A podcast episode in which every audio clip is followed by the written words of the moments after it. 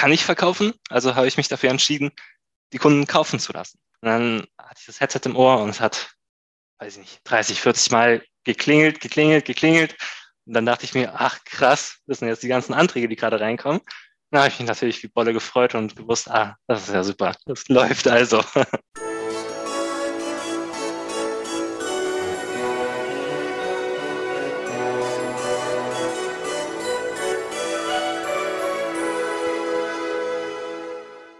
Hallo und herzlich willkommen. Mein Name ist Marco Peterson und ich begrüße Sie zu einer neuen Folge des Königsmacher Podcast, dem Podcast der Versicherungsbranche mit den Besten von heute für die Besten von morgen. Mein heutiger Gast gehört zu den Maklern, die sich auf eine Nische spezialisiert haben, wobei Nische bei ihm so ein ziemlicher Euphemismus ist. Denn seine Zielgruppe ist im Prinzip, sind im Prinzip 80 Prozent der Haushalte in Deutschland, denn so viele haben mindestens ein Fahrrad. Und genau auf deren Absicherung hat er sich nämlich spezialisiert und das so gut und so innovativ, dass er dafür 2020 mit dem OMGV Award in der Kategorie Neue Wege, neue Medien ausgezeichnet wurde. Mein heutiger Gast ist Thomas Giesmann, Gründer von Fahrsicherung, dem Spezialisten für Radversicherungen aus Berlin. Hallo Thomas, schön, dass du da bist. Jo, moin, vielen Dank für die Einleitung. Ähm, muss auch ein bisschen schmunzeln, aber passt ja. Ja, ja? Nische ist zwar immer noch eine Nische, aber ja, wer weiß. Es, es, ist eine Nische, aber es, hat, es ist halt sehr groß. Ich habe mich extra wegen dir, also mit dem mal befasst, dachte mir so, oh, Fahrräder gibt es noch viele, ne? Und 80 Prozent ist halt schon. Ne? Also ist schon, ja. ist schon groß, eine große Nische, die dir ausgesucht hast. das ist richtig. Ja.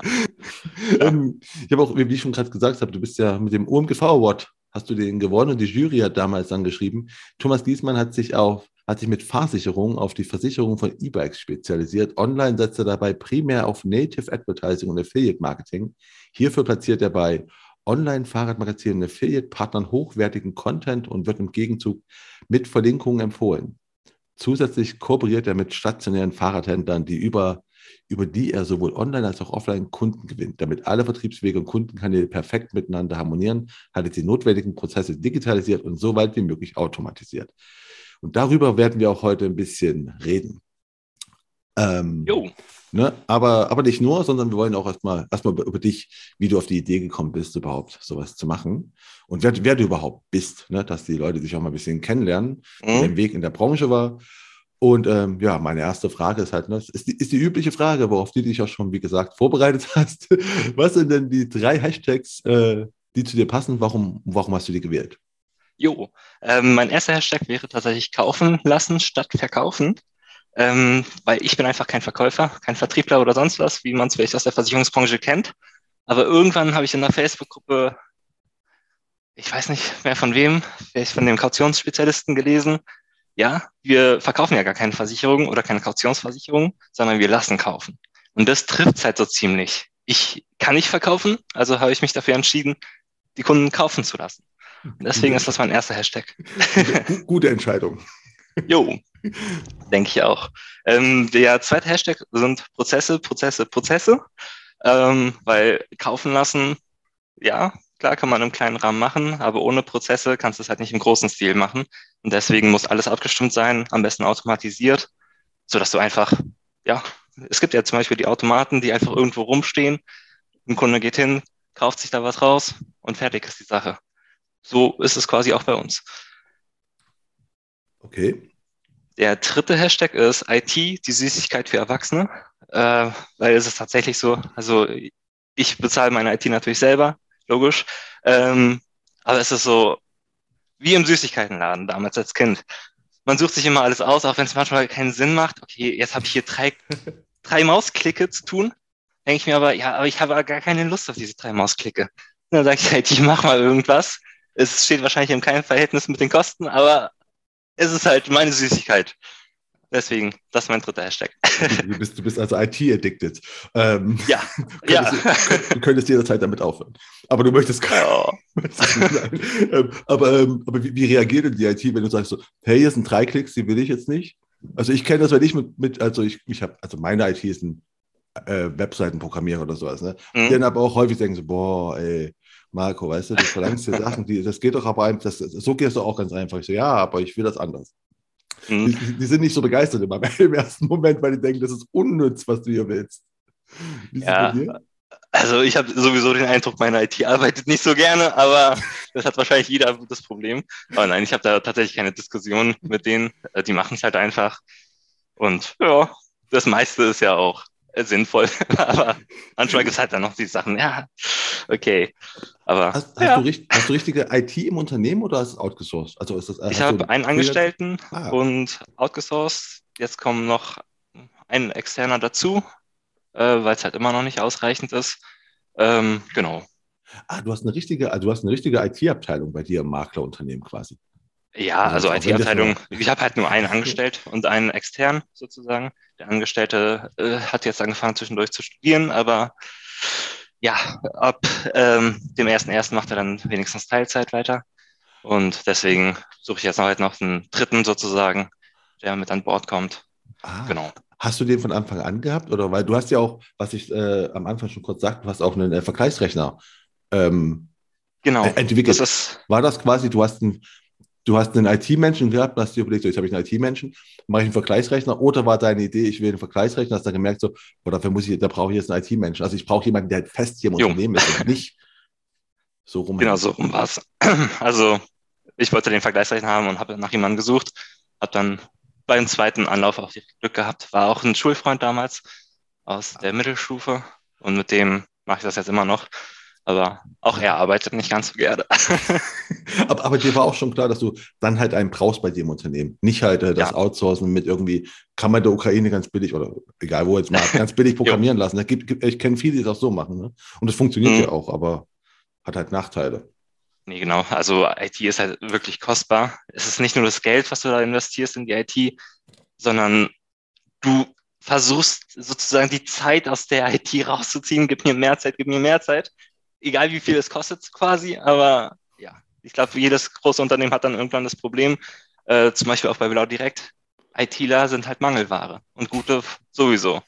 Und dann stimmt. geht's dann irgendwann gar nicht mehr ums das Geld, sondern darum, dass man einfach nur noch die Kapazitäten braucht. Das ist so das große Problem. Aber da kommen, da kommen wir später nochmal drauf, deine, auf deine IT oder auf deinen Jo. Vergleichsrecht. Erstmal kommen wir ein bisschen noch zu dir. Ähm, was, was für ein Emoji wärst du denn, wenn du eins wärst? Oder für welches entscheidest du dich? Ja, ich habe mich entschieden für das Familien-Emoji, weil ich wollte schon immer, auch bevor ich 18 war, ein Kind haben. Ähm, also nicht vor 18. Ich wollte aber dann, ich wusste dann schon, dass ich mit 18 oder später ein Kind haben möchte oder vielleicht auch zwei. Äh, jetzt habe ich zwei Kinder. Ähm, und ja, bei mir dreht sich eigentlich alles um die Familie. Auch mein Job ist mehr oder weniger so ausgelegt. Ich mache ja nur Homeoffice, ähm, dass ich mich gut um die Familie kümmern kann. Und ja, viel Zeit mit der Familie habe. Das ist mir wichtig, auch wenn ich mich natürlich beim Projektstart stark zurückgenommen habe und viel in der Nacht gearbeitet habe. Aber dafür hatte ich den Tag dann auch teilweise mit der Familie. Also ja, das Wie- passt für mich. Wie alt sind die Kinder jetzt? Deine? Ähm, der eine ist jetzt fünf und der andere eins. Ah, okay, weil ich denke gerade so, so nachts arbeiten ist halt, wenn eins ist halt schon doch nicht, nicht immer ruhig in der Nacht. Ne? Also Ja. ja. Das ist richtig. ähm, ja, gut, dann haben wir die Emojis. Dann kommen wir jetzt zu der, zu der lieben, tollen Rubrik. Ich stelle dir einfach vier Kurzfragen. Immer so, ne? Ja, nein. Mhm. Oder und du sagst einfach was und warum. Das erste ist Barfuß oder Lackschuh. Uff. okay. ähm, dann wahrscheinlich eher Lackschuh, weil ich nicht so viel gerne barfuß rumlaufe. Ähm, aber auch Lackschuh trage ich nicht. Also in den Sportschuh und fertig ist die Sache. Okay.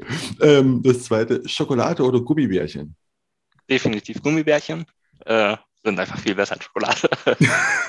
Okay. Gibt es irgendwie spezielle, spezielle Sachen, wo das, oder das sind die, die ich einfach immer brauche oder Hauptsache Gummibärchen? Ich versuche natürlich möglichst wenig Süßigkeiten zu essen, aber wenn es Gummibärchen sind, dann saure Gummibärchen auf jeden Fall und am besten diese Glühwürmchen von Ah. Trolli oder wie die heißen. Ah, ich verstehe. Ja, gar, gar nicht mein Ding. Ähm, Na gut. Nein. Ähm, ist mir zu sauer. Ich habe hab keinen Bock auf sauer bei sowas, muss ich sagen. Wenn ich, also wenn, ich Süßigkeiten esse, dann habe ich den Anspruch, dass sie gefälligst auch süß sein sollen. Ähm, Na gut. Dritte ist singen oder tanzen. Ah, singen lieber, ähm, weil ich nicht gerne tanze, aber öffentlich singen würde ich auch nicht gerne. Aber ansonsten, ich mag sehr gerne Musik, definitiv. Und singe da auch gerne mal im Auto mit. Wel- Welche Musik? Wo, wo, wobei singst du mit? Welche Art? Oh, das Musik? ist ganz, ganz unterschiedlich. Also ich bin mit Eminem zum Beispiel groß geworden. Seit ich zehn bin ungefähr, höre ich Eminem. Und das ist auch immer ein großer Traum für mich, ähm, ja, irgendwann mal auf ein Konzert von Eminem zu gehen. Ähm, ja, das okay. ist so meine Musik, auch wenn es jetzt nicht der andere Hip-Hop ist. Das muss nicht sein, aber Eminem ist so für mich das Größte im Musikbereich. Ja, aber dann, dann, ist ja gut, dass du in Berlin bist, weil wenn der halt mal Touren macht, dann ist ja einfach schon Berlin so eine sichere ja, Nummer, oder? Ja, aber nächstes Mal würde ich auch irgendwo anders hinfliegen. Jetzt kann ich es ja inzwischen finanzieren ähm, und deswegen ist das halt ein kleiner Traum, den ich mir erfüllen werde. Achso, aber du warst noch nicht bei dem Eminem-Konzert. Nee, du willst nee, noch, nee, du sagst nächstes Mal. Ah, okay. Genau. Äh, gut, die, die, letzte Frage ist relativ einfach. Fahrrad oder E-Bike? ähm, E-Bike, auf jeden Fall. Ähm, das hat ah, den Hintergrund, ich muss mich nicht so abstrampeln. Ne? Also, ähm, und tatsächlich ist für mich ein Fahrrad oder ein E-Bike auch einfach nur ein Fortbewegungsmittel. Und mit dem E-Bike bin ich einfach viel schneller am Ziel, wenn ich irgendwo hin muss. Klar, man kann sagen, okay, Touren sind ja auch schön, der Weg ist das Ziel. Ja, aber ich habe viel mehr Weg mit einem E-Bike zu schaffen, ähm, als mit einem Fahrrad. Weil im Fahrrad kann ich nicht einfach mal eine 40 Kilometer Tour machen. Mit einem E-Bike ist es kein Problem. Da sehe ich einfach viel mehr von allem. Okay, äh, seit, wann bist du dann so E-Bike-Fahrer? Oh, ich also glaube, wann hast du das erste geholt? Ich glaube 2014 oder 2016. Boah, du bist auch schon sehr zeitig gewesen, oder? Ja, tatsächlich. Hatte da, glaube ich, das erste S-Pedelec, was es gab. ähm, und dann später halt E-Bikes, Fahrräder. Jo. Und wie, kamst du da drauf? Hast du einfach gesehen, also bist du, bist du quasi immer so, so technikaffin, sagst du, ey, hier ist was Neues, das ist cool, das muss ich haben? Oder bist du mm. Fahrradfan gewesen, sagst du, ey, ist eine neue Art von Fahrrad, will ich haben? Auch das oder? nicht tatsächlich. Ähm, hatte damals auch wieder den praktischen Nutzen. Ich glaube, ich musste 40 Kilometer oder 30 Kilometer durch Berlin fahren. Und da brauche ich halt mit dem Auto eine Stunde und mit dem S-Pedelec habe ich immer nur so 40 Minuten gebraucht und hatte keinen Stau. Also das war gut. Es ist manchmal gefährlich in Berlin Fahrrad zu fahren, das definitiv. Ähm, oh, ich hatte da häufig schon meine Begegnungen, aber ja, Zeitersparnis, ist super.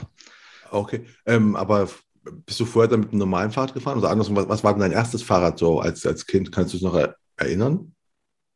Äh, wahrscheinlich irgend so ein Mountainbike ähm, für 500 Euro oder so. Also da hatte ich jetzt ah. nichts. Okay, aber die bist du auch nur, aber das, das, das, war auch eher nur so pragmatisch, ne? Du brauchst ein Fahrrad, genau. um von A nach B zu kommen und als Kind genau. ist das halt die einzige Möglichkeit, relativ frei zu sein. Auf jeden Fall.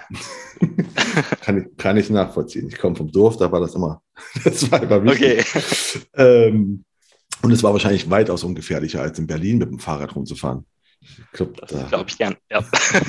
ähm, aber du bist auch in Berlin geboren, ja? Also du bist einfach in Berlin immer richtig. gewesen und bist da auch Ja, wobei man sagen muss, ich wohne ganz am Rand von Berlin, da bin ich auch aufgewachsen. Jetzt wohne ich auch schon wieder da. Ähm, ist auch eher so ein Dorf, aber es ist halt noch in Berlin. Aber ah, okay. ja. Aber es ist halt nicht, dann, dann ist es da nicht so gefährlich, als Kind mit dem Fahrrad rumzufahren. Also da kommen jetzt hier nee, nicht. Nee, nee, als Kind ist es nicht so schlimm, hier rumzufahren. Ähm, aber klar, mit dem S-Pellet quer durch Berlin ist dann halt nochmal eine Nummer härter. Aber ja. Klar. Ähm, was, was wolltest du als Kind werden, wenn du mit dem Fahrrad rumgefahren bist? Ich vermute, es war nicht äh, was mit Versicherung oder mit. Äh, nee, eher nicht. ähm, ja, habe ich mir Gedanken drum gemacht. Ähm, ja, wahrscheinlich irgendwie sowas Richtung Polizist oder Feuerwehrmann, wie viele andere auch. Aber wenn ich so später überlege, hatte ich auch da keinen Plan, was ich machen wollte, was ich dann auch in die Ausbildung mit reingezogen hat, äh, weil ich wusste auch nicht während der Ausbildung als Versicherungskaufmann, dass ich Versicherungskaufmann werden will. Äh, aber es war halt die erste Stelle sozusagen, die mir zugesagt hat, wo ich mich als erstes beworben hatte und dann war das Thema für mich durch. Okay, jetzt habe ich eine Ausbildung, egal. Und dann habe ich das halt gemacht.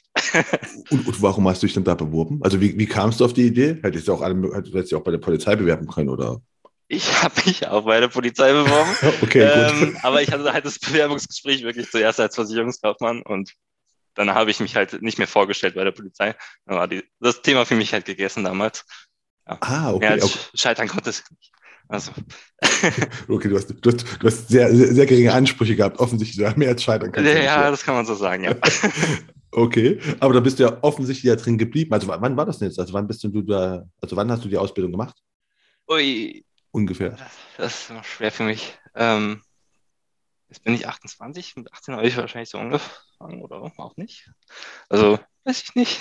2016 vielleicht? 2016, okay. Ähm, aber hast du dann vorher schon immer so einen IT-Background gehabt, weil du sagst, okay, dein guter Kumpel hat auch, also ist, ist Programmierer und du hast dich jetzt schon sehr auf IT spezialisiert, mit, also auf, mhm. auf, Prozesse und hast du schon immer so eine Affinität dazu gehabt? Also, Nee, also ich habe immer sehr, sehr gerne gespielt am Computer. ähm, habe da auch manchmal so Tools ent entwickelt, kann man es jetzt nicht nennen, ne? aber es gibt ja diesen Mouse Recorder zum Beispiel und dann habe ich den irgendwie so eingestellt, dass er für mich quasi spielt in meinen Online-Spielen. Ähm, also ich war da so ein kleiner Nerd. Äh, aber ja, dass der für dich spielt? Ja, also es gibt ja so Bots in Spielen zum Beispiel, die dann einfach für einen farmen oder ähnliches. In Online-Spielen Ah. ist es ja manchmal angebracht. Also ich war da nicht immer so legal unterwegs, ähm, aber es hat Ah, Spaß gemacht als Kind. also auch, auch da halt Prozesse, Prozesse, Prozesse. Und muss Sachen automatisieren, ne? Also ich sehe, Richtig. Ja, das ist, ist richtig, ne? Also also, das, das war offensichtlich zieht sich das durch, können wir sagen. Hast du als kleiner gelernt, so okay, Prozesse und Automatisierung ist praktisch. Hat man höheren, Gewinn, hö- höheren Gewinn, weniger Aufwand. richtig. Und so ist es ja, Ja. auch so. Aber kannst du dir noch an deine, wenn du nicht mal weißt, so wie, wann genau die Ausbildung war, so kannst du dich noch erinnern an die Inhalte oder bist du da eher auch so gewesen? Ja, ja, Inhalt, das, das weiß ich noch, aber mit Zahlen, War- mit Ge Jahreszahlen habe ich es nicht. Ah, Also das ist gar nicht meins. Und, und, und ähm, was war gut in der Ausbildung? Also wo du sagst, das fand ich super, das bringt mir immer noch was? Also ich hatte als Ausbilder, ich war bei der Ergo in der Ausbildung, äh, keine so sturen Vertriebler oder so, sondern die waren halt recht flexibel, hatten auch selber seltener Kundentermine. Nicht, dass sie wenig vertrieblich geschafft haben, aber sie haben es halt vom Telefon oder per E-Mail gemacht. Und das ist ja jetzt auch nichts anderes geworden bei mir, außer dass ich jetzt keinen Kundensupport mehr mache. Aber davor, als ich Kundensupport gemacht habe, habe ich es ja auch nur am Telefon und per E-Mail gemacht. Das heißt, Ah. ich habe in der Ausbildung das gelernt, was ich jetzt auch mache. Und ich bin halt kein Verkäufer, ich hätte es auch nicht werden können, glaube ich. Also wenn ich dann mit Vertrieblern zu tun hatte bei der Ergo in der Ausbildung, äh, ja, dann hatte ich so wackelige Beine, oh nein, lass mich in Ruhe, sprech mich nicht an. Ähm, ja, darum war ich da sehr zufrieden und hatte auch einfach Glück, dass ich bei denen gelandet bin. Und Ach waren ich halt wollte nicht- schon sagen, hast du gezielt? Nee, du bist dann zufälligerweise da gelandet. Ja, genau. Die hat mich halt angenommen. Ja, aber, aber wenn du sagst, du bist kein Vertriebler, Kundentermin ist nicht so deins, du hast aber trotzdem wirst du in deiner Ausbildung Kundentermine gehabt haben, oder? Ja, aber Ja. ich habe es dann halt auch ähnlich gemacht wie die, telefonisch und per E-Mail. Und das liegt mir halt viel mehr. Dann muss ich nicht irgendwo hindackeln, spitzt mir einen ab, weil ich Angst habe. Ähm, ja, Aber hast du es aber hast du es gemacht? Also das mal kannst kannst du dich an den einen und an, an deinen ersten Ich wahrscheinlich an der Hand abzählen. Also wo du bei einem Kunden saßt, war, weißt du noch, wie es dann war? So was, was echt so hoffentlich hoffentlich bald vorbeikommen. Äh, War das so ein oder war es dann ein, war okay, eigentlich so schlimm ist es jetzt gerade gar nicht, wenn ich da Och. bin. nee, das weiß ich tatsächlich nicht mehr. Ich weiß noch meinen ersten eigenen Kunden, den habe ich aber auch über eine Facebook-Gruppe, eine Motorradversicherung geschrieben. Yeah, ist immer noch meine Kundin. ähm, Ah, das, das war okay, über eine Facebook-Gruppe. Also du bist dann quasi bei der Ergo fertig gewesen mit der Ausbildung, hast dann gesagt, okay, ich will selbstständig werden, ich will Makler werden. War das der Weg oder wie kommst du zur Maklerschaft? Äh, das wusste ich eigentlich schon so ein bisschen in der Ausbildung, dass es Ergo jetzt nicht für mich werden wird. Ähm, und ja, dann hatte ich mich nach der Ausbildung vielleicht noch kurz angestellt. Aber ja, ich hatte halt das Ziel, Makler zu werden, hatte dann leider keine Vorbereitungszeit mehr. Aber ja, hat ja dann letztendlich irgendwie geklappt. Dann Was, musste ich mir halt überlegen, was ich mache. Wow, ja. was, was heißt keine Vorbereitungszeit? Mm, Ja, da gab es Verhandlungsschwierigkeiten zwischen mir und der Ergo und ähm, das Geld war dann einfach zu knapp. Ich konnte mir damit nicht die Miete bezahlen und so und weil ich ja kein Vertriebler bin, konnte ich jetzt nicht auf einmal Provision aus den Hut zaubern und dann hatte ich halt die Wahl zwischen, ich verdiene auch zu wenig oder ich verdiene gar nichts, aber dann wenigstens als Makler. Dann habe ich mich halt dafür entschieden. Wenn mich für, entweder wenig angestellt oder gar nichts frei, dann nehme ich Ja. frei. Und gar Richtig, nichts. Ja. Ja, also die, die Sache ist halt, du hast halt auch, also ich finde ja das Gute am Selbstständigsein, dass man halt auch einen gewissen, also ich kann halt nur unter Druck arbeiten, ne? Und du hast halt einen gewissen Druck. Also wenn du halt angestellt Mhm. bist, hast du ja eine Sicherheit. Ne? Also so. Jo. Und dabei selbstständig hast du halt immer irgendwie den Druck. Also ist für mich ist es halt gut. Ich weiß, dass es nicht für jeden ist.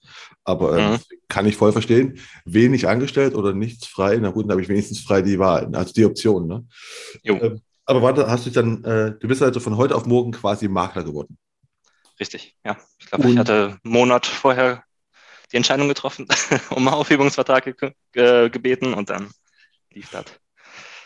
Und dann war schon klar, dass du was mit, mit Fahrrädern machst? Oder Mm, weil du nee. sagst gerade Motorrad, weil es wäre naheliegend. Ich glaube, die erste war halt aus einer, einer Motorradfahrerin aus einer Facebook-Gruppe. Genau, das war auch eher Zufall, sage ich mal. Äh, ich habe mich halt viel äh, in den Facebook-Gruppen rumgetrieben. So bin ich ja auch das, auf das Fahrradthema gekommen.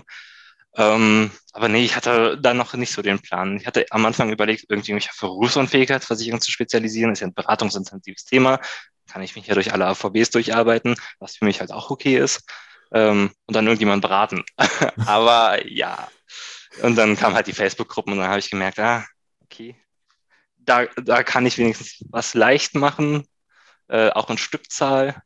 Und dann hat das halt so seine Fahrt angenommen. Was, was heißt, ich kann das leicht machen? Also, jetzt mal so für die ja. Zuhörer, die sagen, wie ich gehe einfach in eine Facebook-Gruppe rein und dann kann ich hier ein Stückzahl Kunden bekommen.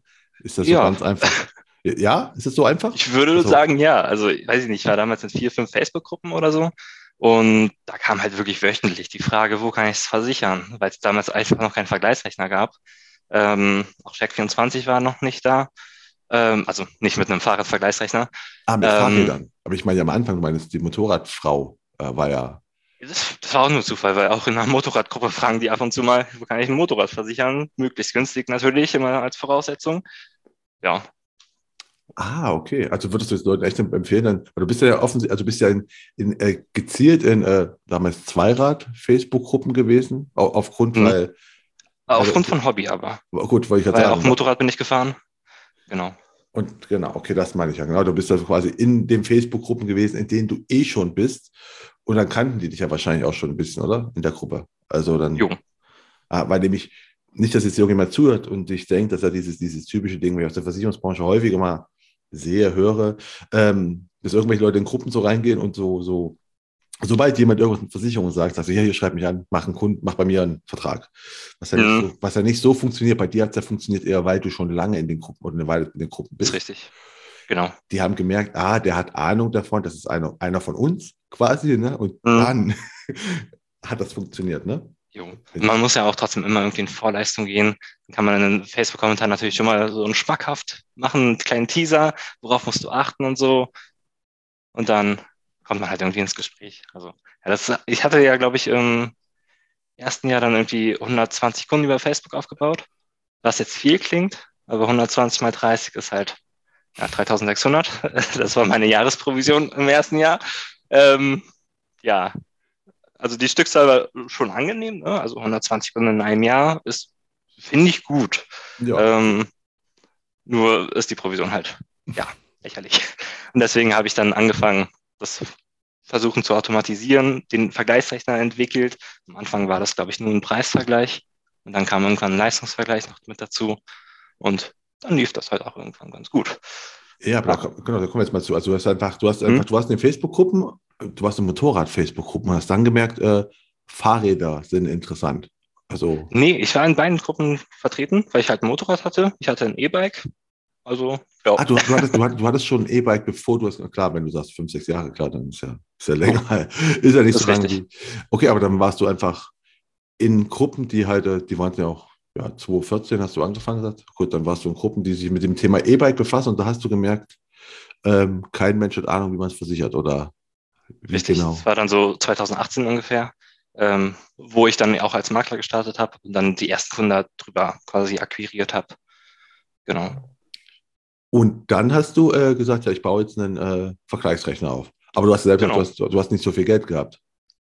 Also, ja, dann. er hat einen guten Stundensatz gemacht, würde ich sagen. Okay. Also für einen ITler äh, sehr gering. Wahrscheinlich, ich weiß gar nicht, was es am Anfang war, vielleicht 15 Euro oder so. Ähm, also das war schon überschaubar. Ah, okay, aber der, genau, du hast also jemanden gefunden, also aus einem Bekanntenkreis und hast mit dem genau. dann einen Vergleichsrechner aufgebaut. Auch mal eine ziemlich. Richtig. Also du hast einfach eine Webseite gebaut? wenn ich mhm. richtig sehe. Und da hast du. Das war mein Part, genau. Und er hat dann quasi das iFrame äh, mit dem Vergleichsrechner programmiert.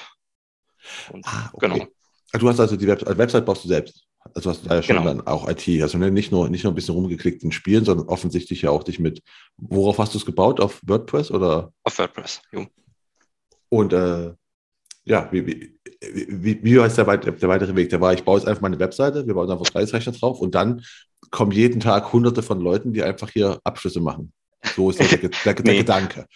Ja, vielleicht, aber nein, ich wusste natürlich, dass es nicht so ablaufen wird. Deswegen habe ich ähm, angefangen, halt mit diesen E-Bike-Magazinen und Fahrradzeitschriften, die zu kontaktieren. Und gleich den ersten, den ich kontaktiert habe, das war, glaube ich, an einem Montag, hat er mir gleich am Montag noch geantwortet, hat gesagt, machen wir am Mittwoch einen Termin. Der ist jetzt auch in Berlin tatsächlich. Und ja, seitdem arbeite ich mit ihm zusammen. Und das ist, glaube ich, fast immer noch mein größter Partner.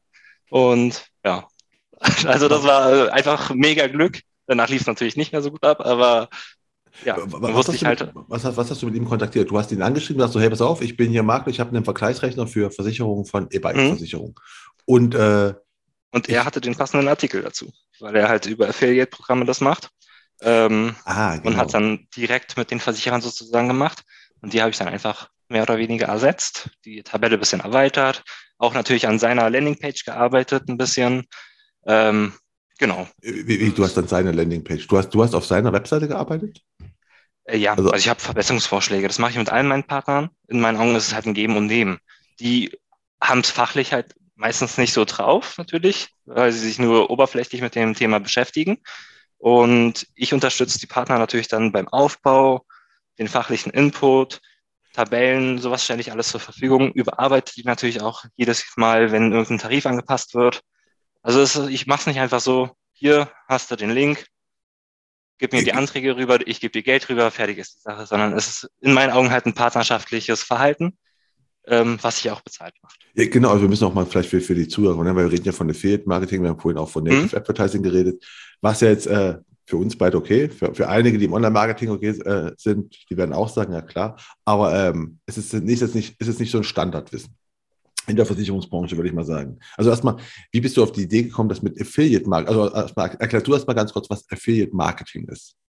Leute ja, verstehen. Ich gebe quasi jemand eine URL zur Verfügung. er bettet die irgendwo ein ähm, und versucht Traffic darauf zu bringen. Also, dass die Leute auf den Link klicken. Und wenn es dann zum Abschluss über diesen Link kommt, kriegt derjenige Provision. Ich würde das so zusammenfassen. Genau, also ne, Leute klicken auf den Link und wenn es zum Abschluss kommt, gibt es Provision. Von dir an die. Ne, genau, also richtig. Nicht von der Gesellschaft an, sondern von dir an die. Und, ähm, Korrekt. Aber den Link, in den die einbetten, also die, du hast den, du hast den Link gegeben, nicht den Vergleichsrechner. Der Vergleichsrechner wird nicht eingebettet, sondern der Link zum Vergleichsrechner wird eingebettet, oder?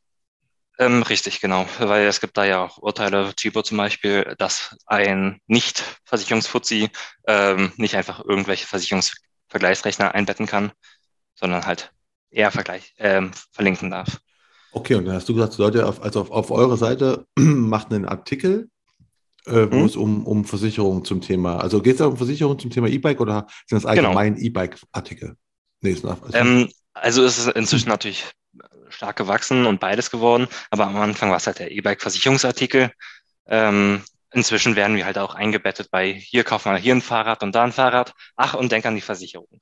Also das ist natürlich inzwischen ein bisschen gewachsen, ähm, weil halt auch die Magazine merken, ah, Versicherung ist ja eigentlich recht easy. Viele wollen es abschließen, Geld kommt rum, dann gehe ich ein bisschen mehr auf das Thema ein.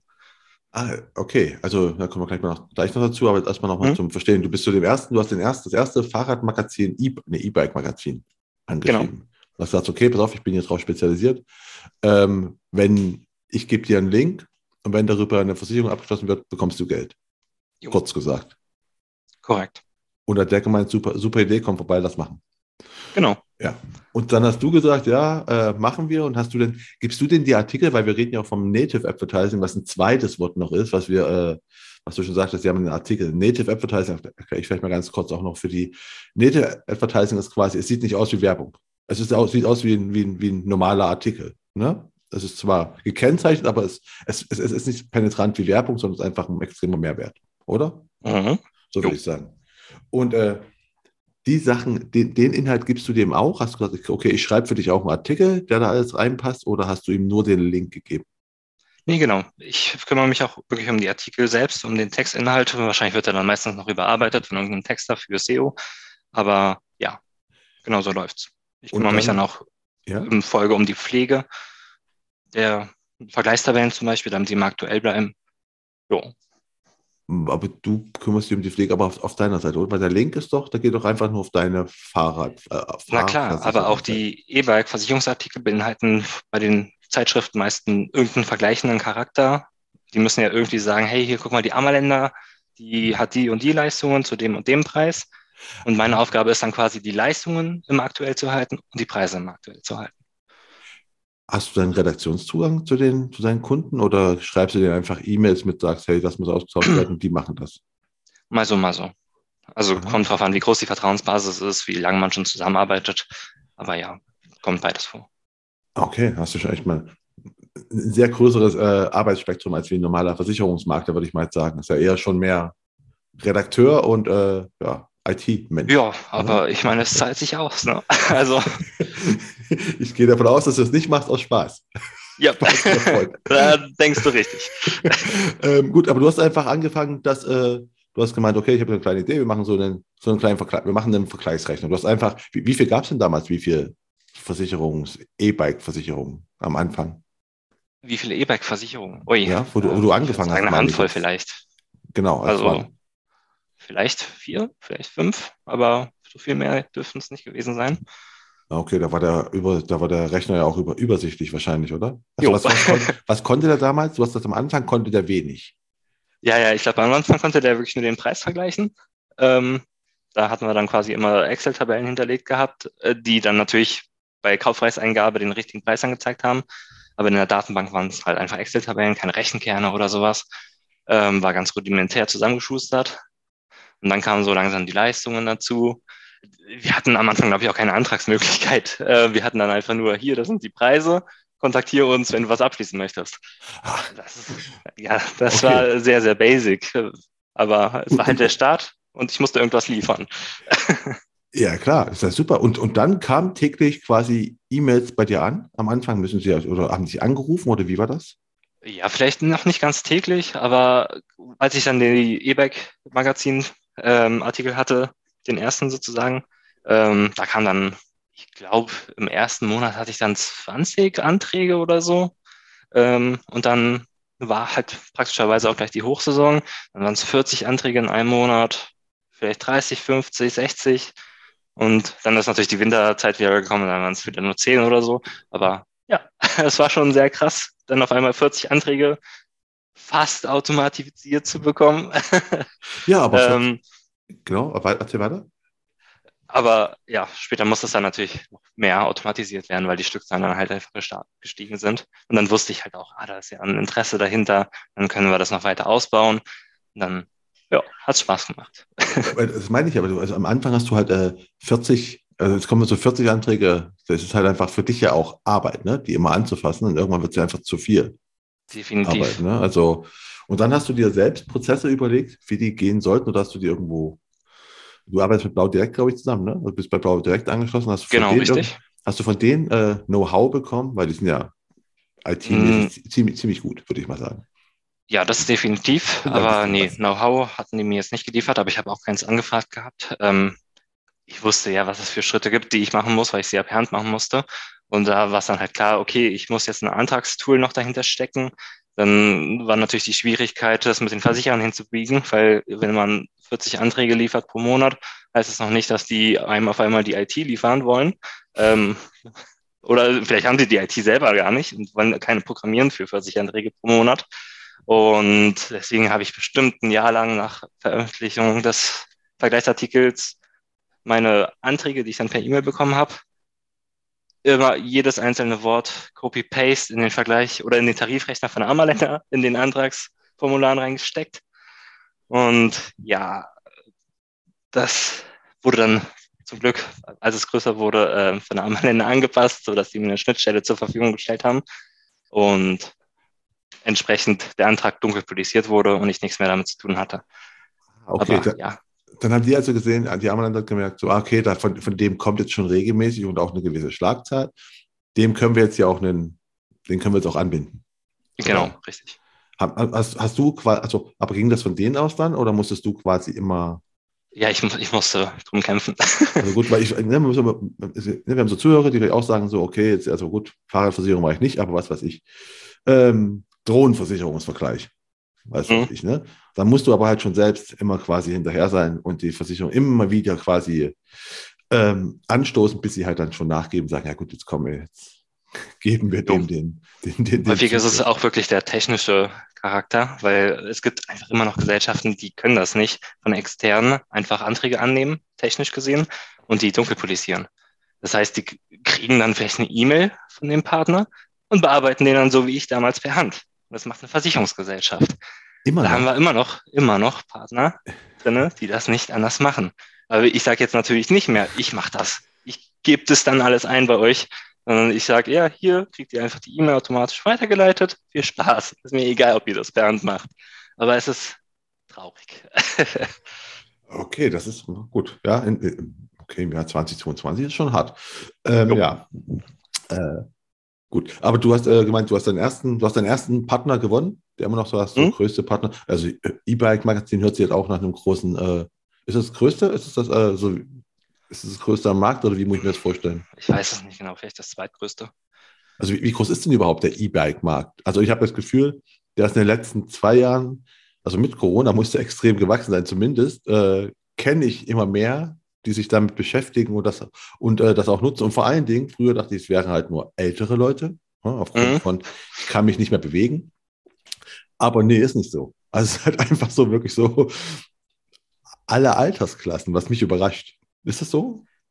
Ja, also ich hatte am Anfang auch das Gefühl, da war auch der Altersdurchschnitt, ich glaube, bei 55 Jahre.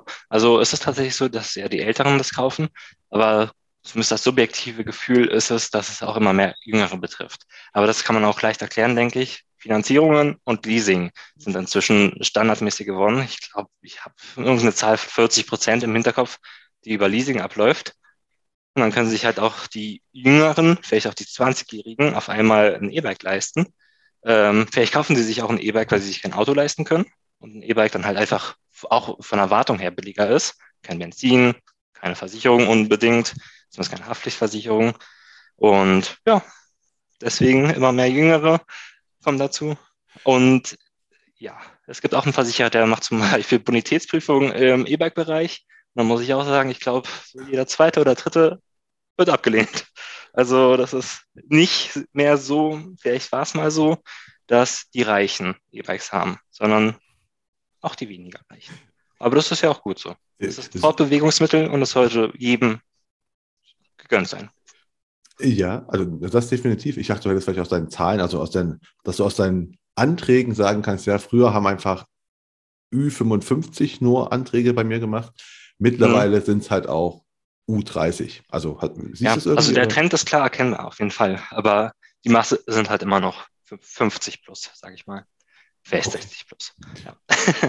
aber, ähm, ähm, aber du bist äh, allgemein Radversicherung, oder? Weil du hast ja dich auch Radversicherer genannt, nicht E-Bike, oder? Also war, war genau, warum? richtig. Also wir machen auch Fahrräder. am Anfang wollte ich keine Fahrräder machen, aber weil wir ja angefangen haben, mit Fahrradhändlern und Herstellern zusammenzuarbeiten, musste halt auch die Fahrradversicherung kommen für normale Fahrräder, weil die halt auch Fahrräder verkaufen. und ja, dann habe ich mich gebeugt und dann auch einen Vergleichsrechner für Fahrräder gemacht und für S-Pedelecs, wobei das immer noch sehr zu vernachlässigen ist. Eigentlich fragt keiner danach, aber ja. Wie fragt keiner, wonach fragt keiner? Nach, nach Fahrrad? Äh, nee, nach S-Pedelecs. Ähm, das sind diese S-Pedelecs sind bis 45 km/h ähm, und versicherungskennzeichenpflichtig. Und die kann man halt auch Vollkasko versichern, was mein Part wäre, aber es macht so gut wie keiner. Und die Versicherer haben auch keinen Bock auf das Thema. Also ich glaube, ich habe ein oder zwei im Vergleichsrechner, weil es nicht mehr machen.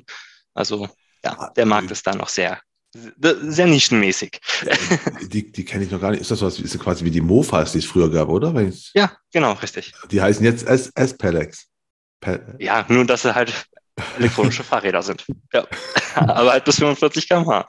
Okay, aber die, dafür interessiert sich keiner, aber du hast gesagt, du wurdest genötigt von den Fahrradhändlern, dass du jetzt auch einen Fahrradvergleichsrechner machen Richtig. Ähm, ist das so schlimm? Also ist das nicht so, äh, ist nicht auch ein guter, großer Markt, weil es, es wird doch mehr Fahrradfahrer in Deutschland mhm. geben als äh, E-Bike-Fahrer und, also aus, vielleicht ist auch das wiederum nur meine äh, subjektive Wahrnehmung, die Leute kaufen halt auch sauf teure Fahrräder. Das heißt, die versichern sie natürlich. Ne? Also ist kein Fahrrad mehr für 300 Euro, sondern einfach, wir reden hier von 3.000 bis 5.000 Euro. Mhm. Also es gibt viele Nachteile bei Fahrradversicherungen. Ähm, soll ich dann in die Tiefe gehen oder nur so äh, oberflächlich mal für dich, für, für, nee, es geht nur für, dich so prozessbedingt. Also wir wollen jetzt nicht die, die einzelnen äh, äh, Merkmale so, aber wo, warum du sagst, also ich, ich fand es gerade überraschend, dass du sagst so, okay, da habe ich mich gebeugt und habe das gemacht, wo ich dachte, hä, kommt doch mhm. aber, kommt, kommt doch aber jetzt noch mehr Kundschaft mhm. quasi. Ja, also Fahrradversicherungen machen bei uns ungefähr 15 Prozent des Gesamtgeschäfts aus. es ist halt nicht die Masse, aber dafür hatte ich quasi nochmal den doppelten Aufwand, weil ich da ja auch die Versicherer pflegen muss, die Produkte immer ähm, aktuell halten muss und vor allem Erstintegration machen muss. Äh, theoretisch gehört ja dann auch die Bewerbung dazu. Das heißt, bei Google ranken wir zum Beispiel nur mit E-Bike-Versicherung, aber nicht mit Fahrradversicherung. Das heißt, die Kunden kommen gar nicht so wirklich zu uns. Das heißt, wir kriegen nur das Geschäft über die Fahrradhändler und vielleicht mal über ein Fahrradmagazin, was auch auf Fahrradversicherung eingeht. Aber das ist leider eine kleinere Zielgruppe und auch die Fahrradbenutzer versichern nicht so häufig ihr Fahrrad wie ein E-Bike-Benutzer, habe ich zumindest das Gefühl. Und dann kommt noch die große Krux dazu. Fahrradversicherungen sind meistens teurer als E-Bike-Versicherungen, was auch vollkommen belegbar ist, warum das so ist. Ähm, weil ein 500-Euro-Fahrrad kann auch zu Verschleißschäden von 300 oder 400 Euro pro Jahr führen. Und das raucht dann einfach mal das Fünffache des Jahresbeitrages weg. Und ja, deswegen sind auch Fahrradversicherungen bei Versicherern nicht sehr beliebt. Ah, okay, gut. Aber du hast, äh, aber wir waren jetzt gerade mal noch äh, abgekommen, nämlich du hast auch Fahrradhändler, weil du hast, wir waren vorhin noch bei, du hast gestartet, hast dann gesagt, hm? wir machen Vergleichsrechner. Ah, okay, ich gehe jetzt hier zu dem E-Bike-Magazin und lass mich da einbetten, wir machen Native Advertising. Und danach hast du dann weitere Magazine angeschrieben oder arbeitest du auch mit Nicht-Fachmagazinen zusammen? Ähm, also der nächste Schritt wäre dann auf jeden Fall weitere Fachmagazine anzuschreiben. Ähm, war dann halt nicht mehr so leicht, dass ich innerhalb von drei Tagen jemanden hatte. Aber ich bin auch in dem Bereich dann stark gewachsen, über das Jahr hinweg zumindest. Ähm, und bin inzwischen, würde ich sagen, fast überall vertreten, was es so fachlich gibt. Und inzwischen bin ich auch bei manchen anderen äh, Magazinen mit drinne, die nicht unbedingt was mit dem Fahrradthema zu tun haben, aber sich trotzdem auf das Fahrradthema stürzen, äh, weil es halt einfach hochinteressant ist. Da haben wir zum Beispiel E-Fahrer gibt's. E-Fahrer ist, ich würde jetzt mal sagen, so eine Tochterzeitschrift von Chip. Ähm, und da sind wir mit am Start, da sind wir sogar Testsieger geworden. Ähm, hat mich auch gefreut. Das war Anfang diesen Jahres. Ihr seid Testsieger geworden, bei dem da wollte ich gerade auch noch drauf kommen. Weil es, am Anfang warst du der einzige Vergleichsrechner. Oder? Kovomo also, gab es noch. Wie? Kovomo für Makler. Kovomo, genau. Ist okay. so ein Nischenvergleicher. Macht ja Hunde, Katze, Maus und Fahrrad und Solaranlagen, so ein Zeug. Ah, okay, genau. aber, okay, aber, dann, aber ähm, dann ist es irgendwann auch größer geworden. Ne? Dann hat wahrscheinlich auch äh, Check24 hat dann auch mitbekommen, so, wow, okay, krass, läuft, äh, kann, kann funktionieren. Ähm, machen wir auch. Mhm. Und jetzt hast du halt mal so einen großen Player wie Check24 neben dir. Ich vermute, du hast nicht die gleiche, äh, äh, das gleiche Werbebudget, um lustige. Werbespots im Fernsehen zu machen. So. Fast, aber nicht ganz, ja. und, und wie, wie, ist, wie, wie, kommt man sich dann vor? Also du hast einfach ein Geschäftskonzept, was funktioniert. Ne? Du hast dann, okay, ich mhm. habe einen, hab einen Vergleichsrechner, ich bin halt der einzige, fast einzige am Markt. Das Geschäft funktioniert und plötzlich kommt einfach so, merkst du, okay, jetzt ja. plötzlich macht auch Check24 das ja, der Tag, an dem das geschehen ist, war nicht gut für mich. es war ungefähr ein halbes Jahr später, nachdem wir auf Seite 1 bei Google waren. Und wir hatten schon beobachtet gehabt, dass Check24 das gemacht hat. Haben Check24 Googles Ranking gesehen und ungefähr nach zwei bis vier Wochen waren die auf Seite 1. Und ich habe ein Jahr dafür gebraucht und die haben es in zwei bis vier Wochen gemacht. Also ja, der Tag, wo sie auf Seite 1 waren, war sehr schlecht für mich. Ähm, aber ich habe keinen Einbruch gespürt, ähm, tatsächlich. Aber ich bin mir sicher, dass wenn Check24 keinen Vergleichsrechner hätte, hätte ich wahrscheinlich die doppelten oder dreifachen Zahlen, wie ich sie jetzt habe. Aber hey, es ist immer noch genug für alle da, scheinbar. Also. Das ist, aber also du hast dann einfach, du hast, du hast ein Jahr lang gearbeitet, immer Platz 1 äh, Platz 1 oder, 1 oder Seite 1? Seite 1, ich war da so in der Top 5, Top 3 ungefähr. Okay, genau. aber das hast du dann mit, mit SEO-Maßnahmen, vermute ich mal. Korrekt. Hast du dann ganz gezielt, hast du das selbst gemacht oder hast du dir einen SEO-Profi an die Hand genommen? Nee, ich habe das selbst gemacht. Äh, jetzt werde ich das bald auslagern, weil ich da nicht mehr wirklich im Thema drin bin. Habe ich auch ein bisschen vernachlässigt, muss ich sagen. Aber es ist halt ein sehr wichtiges Thema. Und ja, klar, ja, jetzt lasse ich es dann professionell machen. Ah, okay. Und dann ist einfach, äh, hast du gemerkt, okay, gut, Check 24 auf, auf, auf Seite 1, genau bei mir. Und dann kamen da noch hm. andere oder äh, kann da noch Ja, das hat aber nochmal wieder gedauert. Also bis die Versicherer gemerkt haben, ach, Check24 ist im Fahrradbereich tätig, Check24 ist auf einmal erfolgreich im Fahrradbereich tätig. Äh, und dann haben viele Versicherer gemerkt, okay, dann müssen wir da auch was machen. Weil Check24 ist natürlich auch für die Versicherer immer ein Anhaltspunkt, was müssen wir jetzt nächstes machen. Und ich bin ja auch teilweise in der Produktentwicklung von Versicherern mit einbezogen im Fahrradbereich. Ach was. Und da ist Check24 immer ein Thema.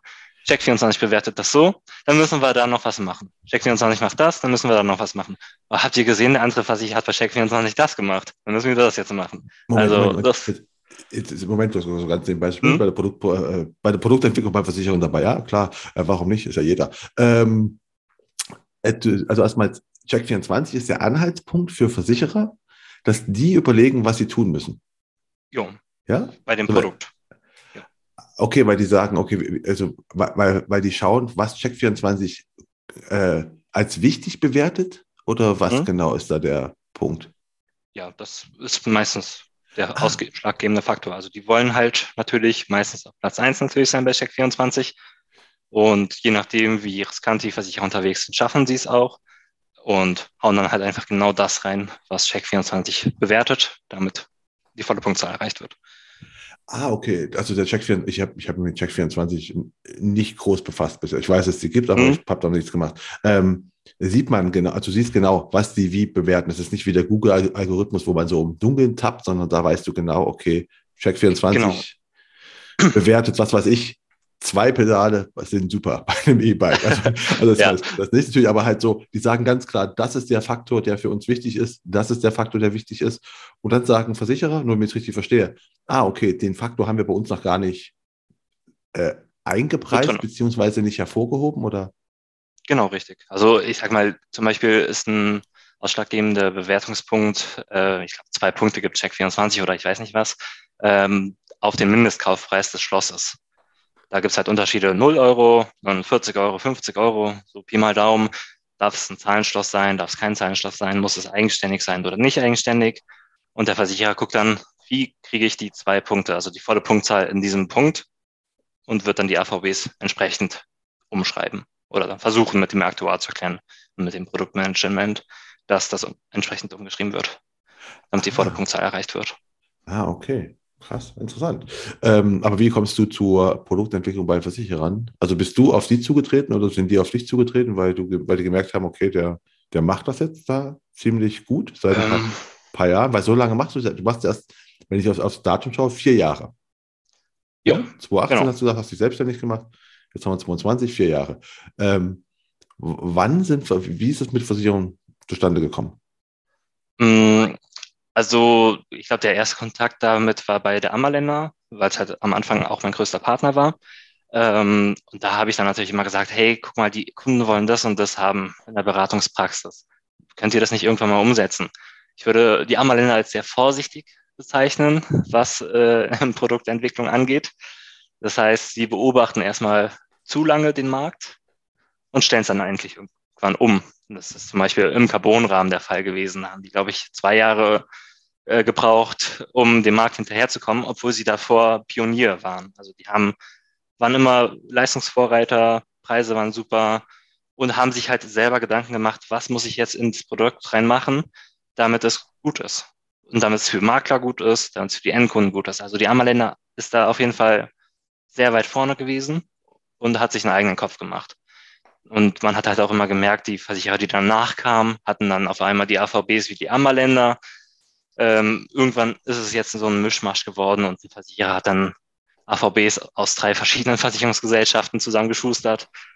Also, das ist, ich weiß nicht, ob ich sowas erzählen darf, aber Nein, es ist jetzt nicht, weil du musst ja keinen Namen da nennen, das ist ja voll. Ja, ja. Also es ist ja nicht, Ja. es ist, glaube ich, da wie in allen anderen äh, Bereichen klar, also einfach Copy and Paste ist halt nun mal, machen wir uns nichts vor, ne? Das ist ja überall. ist halt so, ein, Sta- so ein Standardding unserer Zeit. Ähm, aber kommt, äh, kommt es jetzt wirklich so vor, wenn, wenn du, wenn Versicherer ähm, jetzt gerade meinetwegen ihr E-Bike-Versicherung verbessern wollen, verändern wollen, dann kommen die zu dir, weil die sagen, okay, ähm, du hast Ahnung davon, dann, Mhm. äh, dann, dann tun wir dich quasi mal ein, einladen, um mit dir quasi die perfekte Versicherung zu entwickeln. jo, Ja. ähm, es kommt vor. Es ist, na, wie viele Versicherer haben wir inzwischen am Markt? Vielleicht 15 oder 20, die um sich Fahrradversicherung buhlen. Ähm, und ja, davon kommen einige auf uns zu. Äh, ich mache es auch kostenpflichtig bei den neuen, die ich noch nicht kenne. Zum Beispiel muss ich mich dann ja selber durcharbeiten durch die AVBs und sagen, hey, guck mal, das ist jetzt euer Entwurf, das ist aber ganz schön Käse, was ihr hier gemacht habt. Und ich habe selber fünfstellig investiert in Statistiken, Schadenauswertungen und ähnliches.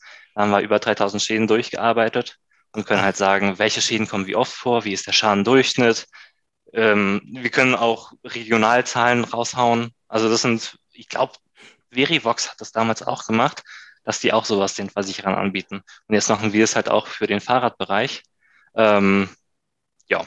Äh, und ja, okay, und? Weiter noch? Wir können so dem Versicherer sozusagen sagen, hey, du hast hier diese Leistung nicht drinne, aber guck mal, wir haben hier 0,3 Prozent Schadenhäufigkeit in dem Bereich. Mach die Leistung mal rein, dann hast du auch eine bessere Wertung.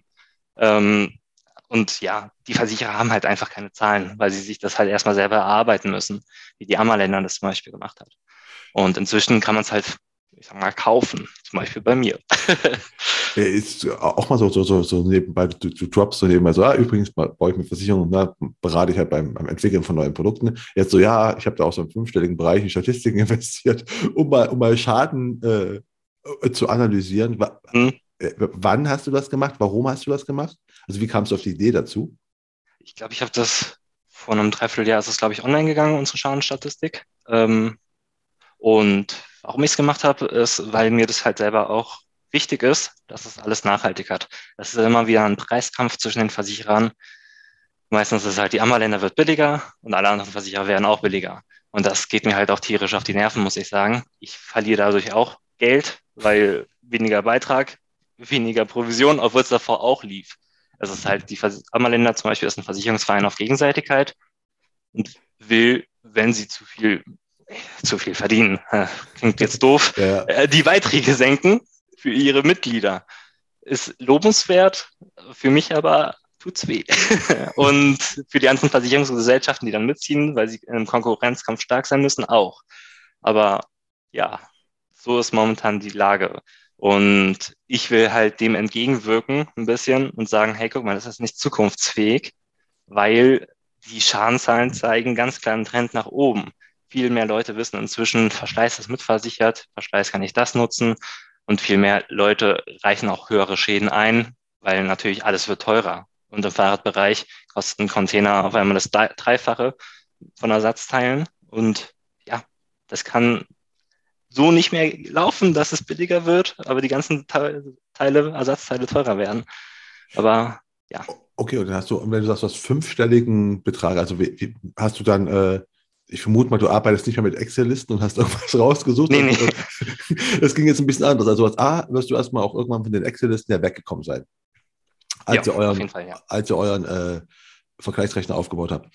Und dann hast du äh, das auch gleich gesagt, okay, wir brauchen jetzt eine Datenbank mit den Schaden, die gemeldet werden, hast du es dann auch gleich automatisiert, Prozesse gebaut. Wir oder? haben das inzwischen äh, so weit automatisiert, wie es ging. Ähm, letztendlich müssen wir bei einigen Versicherern immer noch die Schadensumme per Hand eintragen. Das heißt, der Schaden ist bearbeitet. Wir kriegen, okay, so und so viel wurden erstattet.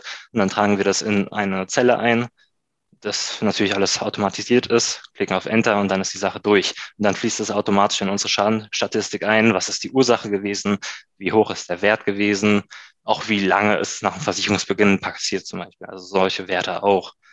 Ähm, Fahrrad, E-Bike, alles wird differenziert, halt was wichtig für den Versicherer sein könnte und auch letztendlich dann für die Preisfindung für das Produkt. Okay, und der Kunde meldet ja bei, der meldet ja bei dir den Schaden. Das wirst du ja auch automatisiert haben, oder? Ähm, Großteil oder? wahrscheinlich schon. Ähm, lass mich mal kurz überlegen. Ja, ich würde so sagen, 70 Prozent der Kunden melden bei uns den Schaden. Ähm, zumindest bei einem Versicherer kann, kann ich das jetzt sagen. Ähm, bei den anderen ist keine Ahnung. Ähm, und ja, wir haben ein Schadenformular, was auch dynamisch ist, online ist. Ähm, und wir kriegen dann eine vorgefertigte E-Mail mit unseren Formularen äh, die wir brauchen, gucken halt kurz rüber, ob der Schaden gängig ist, gucken uns vielleicht auch die Schadenfotos noch an, ob die Teile vielleicht wirklich verschlissen sind, ob der Schadenhergang so passt und leiten das dann an den Versicherer weiter. Oder bei manchen Versicherern leiten wir es auch unbearbeitet weiter und sagen, hier Schadenformular, bearbeite den Schaden selber, weil letztendlich werden wir nicht dafür bezahlt, aber ich bezahle eine Vollzeitkraft für die Schadenbearbeitung. Ähm, aber das wird jetzt auch ein bisschen anders. aber die Schäden nehmen ja zu. Also wirst du trotzdem die Vollzeitkraft brauchen. Oder machst du das automatisiert das? Naja, wenn wir es wirklich einfach jetzt nur noch an den Versicherer auslagern und sagen, hier, okay. wir haben die Schadenaufnahme gemacht, du machst jetzt die Bearbeitung alleine, Okay, dann gut. werde ich die Vollzeitkraft nicht mehr ausschöpfen müssen, weil ein Dreiviertel der Schäden einfach so durchgewunken wird an den Versicherer und wir dann nichts mehr damit am Hut haben. Und aber die Kunden melden bei dir den Schaden, und das wäre mich darauf wollte ich kurz hinaus, ähm, über eure E-Mail, äh, über, über eine E-Mail oder über eure Website oder wie kommen die Kunden, die machen, die machen über dich die Versicherung. Mhm. Und dann äh, oder schreiben die dich per WhatsApp an oder was? Wie läuft das da? Nee, nee. Also, also entweder per E-Mail oder ähm, über ein Schadenformular. Wir haben da halt mit Flickcheck etwas aufgebaut, dass wir auf Knopfdruck dem Kunden zum Beispiel ein vorausgefülltes Schadenformular zukommen lassen. Oder auf der Homepage findet man es auch. Das Schadenformular, das ist dann natürlich nicht vorausgefüllt, weil der Kunde ja unbekannt für uns ist, wenn er auf der Homepage ist. Und genau, darüber tickern die das alle ein das ist halt auch endlich mal ein Schadenformular. Also ich kenne ja die Schadenformulare der Versicherungsgesellschaften und denke mir mal, warum tut ihr euch und dem Kunden das an? Dann hat er das gleiche Schadenformular für Fahrradversicherung wie für Hausratversicherung. Und die ersten 70 Seiten sind zum Thema Hausratversicherung und dann kommt irgendwo ein kleiner Absatz. Ist es ein E-Bike? Ja, okay. Ist es eine Beschädigung? Okay, was für eine Beschädigung? Aber dann fragt er auch noch Diebstahl und so weiter ab. Also nein, wir haben ein dynamisches Schadenformular entworfen, was halt alle Fälle abklärt, aber auch nur das Nötigste abfragt, was relevant ist für uns alle. Also ja, auch da sind die Versicherer in meinen Augen arg rückständig, auch wenn ich sagen muss, so ein Schadenformular aktuell zu halten und aufzuarbeiten, ist kosten- und zeitintensiv. Ja, aber wenn, wenn du als Makler das hinbekommst, ne?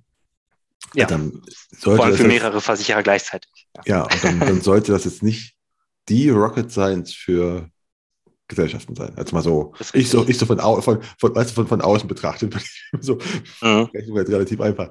Ähm, ja, aber okay, dann hast du also auch die Schäden sind automatisiert, du hast eine Schadenstatistik, sehr interessant. Äh, was, was fällt denn auf? Du sagst, es sind schon mehr Schäden geworden. Sind es einfach nur mehr Schäden geworden, weil es mehr Leute gibt? Also ähm, oder ist es einfach auch mehr Schäden geworden, also prozentual mehr Schäden? Ja, es ist auch mehr Schäden prozentual geworden. Wir merken halt auch, dass immer mehr äh, Kunden einen Schaden einreichen. Also Verschleiß ist ja sozusagen so ein kleines USP im Fahrrad- und E-Bike-Bereich. Ne? Wer hat schon Verschleiß versichert? Welches Versicherungsprodukt? Ich glaube keins, außer eine Fahrrad- oder E-Bike-Versicherung. Das heißt, du kannst da halt wirklich die Abnutzung von Reifen, Schlauch, Bremse und so absichern. Und am Anfang war das halt noch von den Kunden sehr zurückhaltend genutzt. Da haben sie gesagt, ja, ich will die Versicherung nur für ernste Fälle haben, was halt eine Versicherung auch irgendwann mal als Gedanke hatte. Ähm, aber inzwischen ist der Trend mehr dahin, es ist ja verschleißversichert, warum soll ich nicht Verschleiß auch benutzen? Und dann reichen die halt Verschleißschäden ein. Ein Verschleißschaden kostet, glaube ich, 186 Euro im Durchschnitt, müsste jetzt gerade der aktuelle Wert sein. Vielleicht auch 286, muss ich nochmal nachgucken. Ähm, und ja, ein Beitrag ist im Durchschnitt, ähm, ich glaube, 86 Euro netto den Jahresbeitrag. Und das heißt, ein Verschleißschaden ist gleich schon mal die dreifache Summe äh, des Jahresbeitrages oder die zweifache. Ähm, ja, dann haben wir natürlich noch Beschädigung, Sturz, Vandalismus, Elektronik, Feuchtigkeitsschäden. Den ganzen Käse haben wir versichert und natürlich Diebstahl. Wobei wir auch sagen müssen, Diebstahl schlägt natürlich summenmäßig immer noch am meisten ähm, rein. Danach kommt aber der Verschleißschaden und dann der Sturz und Unfall. Also, ja, und die Kunden nutzen das halt inzwischen viel mehr aus, als es noch vor zwei Jahren zum Beispiel war. Aber hm, die Versicherer bewerben es halt, ne? Warum soll es der Kunde nicht nutzen? Nachvollziehbar. Also beide Seiten nachvollziehbar, klar, als Versicherung bewerbst es. Klingt gut, das zu kaufen und du hast einen Verschleiß versichert, was du sagst, hat niemand sonst, also kein Produkt mhm. sonst. Und der Kunde, ähm, ja gut, der denkt sich halt, wenn ich 86 Euro im, im Jahr bezahle, und bekomme ab und zu mal 186 Euro erstattet für irgendwas. Ja, wird dann wahrscheinlich der eine oder andere sagen, ja, mache ich. Äh, ne? also, logisch. Ähm, aber in, wie geht es dir bei dir jetzt dann weiter? Ich habe jetzt gerade nämlich überlegt, wenn du schon sagst, ihr habt diese neuen Mofas, diese S-Pedex, was du gesagt hast, äh, mit aufgenommen, ihr habt Fahrräder mit aufgenommen, E-Bikes sowieso. Ähm, was mich ja nervt, aber wovon es immer mehr gibt, sind ja diese mhm. E-Roller. Mhm. Ist das der nächste mhm. Schritt? Nee, zum Glück nicht. Ich hatte damals überlegt gehabt, ich hatte sogar eine Landingpage aufgebaut, die auch ähm, auf Seite 1 bei Google war. Inzwischen glaube ich nicht mehr. Vielleicht habe ich sie sogar gelöscht, weil an einem Versicherungskennzeichen verdient man halt was sind drei Euro oder so. Und die Gesellschaften sind auch da technisch noch nicht so weit. Das heißt, ich kann die gar nicht extern anpeilen. Die können das, glaube ich, alle nicht. Und entsprechend kann ich da nicht mal irgendwas automatisieren, weil die Gesellschaften das nicht können. Und bei dem Beitrag kann ich auch verstehen, dass es keiner will. Also das ist kein Thema, um das ich mich reiße, weil es nicht geht, ja, würde ich sagen. Ich dachte, es gibt noch mehr davon. Gut, aber wann ist dann, was dann deine, deine Zukunftssachen? Mhm. Sind das mehr Kooperation? Weil du hast ja gesagt, das haben wir vorhin noch ein bisschen abgekommen, du hast jetzt mit den ganzen Magazinen und sowas gearbeitet, aber halt auch mit dem stationären mhm. Handel. Was ja genau, auf, auf, den ersten Blick für alle komisch klingt. Also ich fand es halt cool, wo du äh, 2020, ne, wo du halt gewonnen hast, dachte ich mir so, das ist auch ist, ist eine coole Kombination einfach. Ich gehe auch zum stationären Handel mhm. und biete das denen an. Wie, wie bist du auf die Idee gekommen und wie wird das von dem angenommen? Jo, das ist nach wie vor, also 2020 habe ich es gesagt, wahrscheinlich habe ich es aber erst 2021 so richtig stark umgesetzt, weil ich eine Vertrieblerin dafür eingestellt habe, ähm, die sich nur um B2B für Fahrradhändler und Hersteller kümmert. Und seitdem läuft es auch sehr gut an. Ähm, wir machen da auch sowas ähnliches wie ein Affiliate-System. Natürlich, wir verprovisionieren dem Händler das. Der Händler kann dann auch selber Schaden melden, direkt abrechnen. Also es ist ein Geben und Nehmen in dem Bereich. Und wir haben da inzwischen über 200 Händler aufgebaut, ähm, die das aktiv betreiben und Versicherungsabschlüsse für uns produzieren. Ähm, aber wir sind halt gerade am Anfang. Ich glaube, die Mitarbeiterin habe ich jetzt vor ungefähr genau einem Jahr eingestellt. Und wir haben große Anbahnungen, die schon im März hätten starten sollen. Aber die IT von anderen ist manchmal auch nicht so gut. Und deswegen hängen wir dann noch ein bisschen in der Luft. Aber das wird für mich auf jeden Fall ein sehr, sehr spannendes Thema ähm, und würde vielleicht auch sogar eine Vervielfachung meiner jetzigen Zahlen bedeuten. Also da ist richtig was hinter, gerade bei Herstellern, die vielleicht 500.000 Bikes pro Jahr in Deutschland verkaufen, ist halt einfach eine Stückzahl, die ja beeindruckend ist. Und wenn davon nur ein Prozent eine Versicherung abschließt, ist das auch eine schöne Stückzahl. Ähm, ja, das ist immer noch so der Zukunftsweg für mich im Fahrradbereich. Aber natürlich auch SEO. Facebook-Ads werde ich jetzt demnächst über eine Werbeagentur machen lassen oder Instagram, Social Media Ads allgemein. Ähm, einfach weil ich da noch keine Berührung hatte. Das habe ich noch nie ausgeschöpft.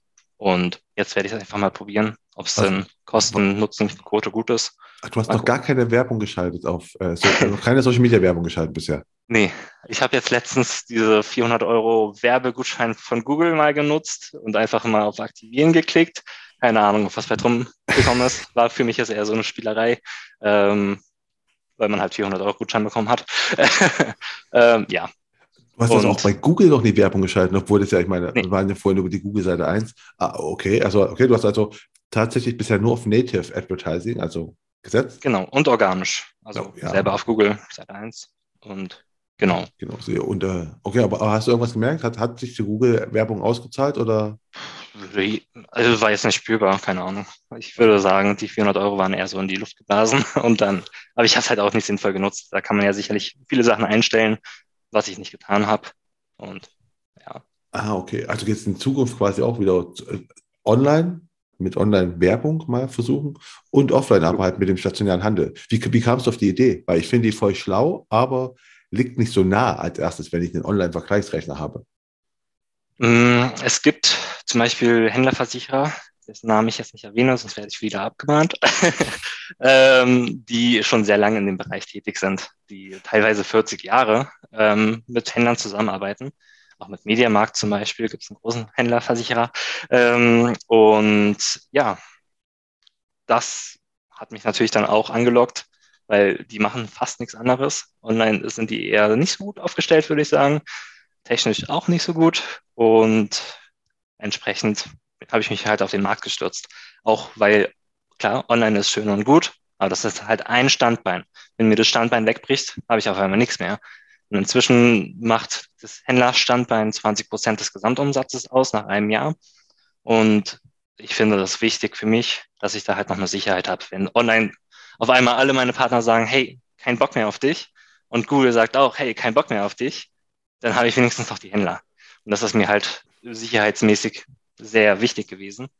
Und ja, deswegen investiere ich da momentan sehr stark und baue das stark aus. Genau. Das definitiv, weil ich gehe davon aus, dass auch Fahrräder noch am meisten offline gekauft werden. Also, oder? Das ist mal meine, meine Vermutung. Ich kenne mich in den Markt ich, ich denke auch. Ähm, aber, Zahlen habe ich da auch nicht, aber ja. Gefühlt, würde ich auch sagen. Ich, ich dachte gerade, du hast einfach, du arbeitest nur mit denen zusammen und äh, die gehen quasi auf deinem Online-Vergleichsrechner. Aber nee, wenn ich es richtig verstehe, du gibst denen einen eigenen Vergleichsrechner? Oder wie habe ich das zu verstehen jetzt mit dem Händler? Ja, also die können, die haben ein eigenes Händlerportal bei uns, ähm, können da direkt alles benutzen, was sie wollen. Provisionsportal, Kundenportal mit Schadenmeldenfunktionen und so weiter und so fort. Aber natürlich auch einen Schnellrechner, wo sie schnell einen Antrag abschicken können für den Kunden, wo sie auch einfach ein Angebot anfordern können mit einem Klick. Du hast und ein Händlerportal aufgebaut. Also so nebenbei tust du die ganzen Sachen so, ja, mit Versicherung, zumindest das so. Du hast also auch quasi jetzt, du hast nicht nur eine Website, du hast ein Online-Portal aufgebaut für deine Händler. Ja, genau, richtig. Auch selbst programmieren lassen, dann vermute ich mal mit richtigen. Äh, ja, da steckt aber auch größtenteils WordPress hinter. Ähm, genau. Wir nutzen halt da die Vorzüge von WordPress und packen dann quasi einfach die Dinge in der Datenbank rein, die dafür benötigt werden. Aha, okay. Und das wird, okay, wenn du das schon 200 Vertragspartner, ist ja cool. Und dann ja. macht doch voll, ja, macht vollkommen Sinn, aber interessant, was einfach aus so einer Idee, ich mache einfach mal, äh, ich mache da was mit Fahrrädern, also mit E-Bikes. Ne? Also mhm.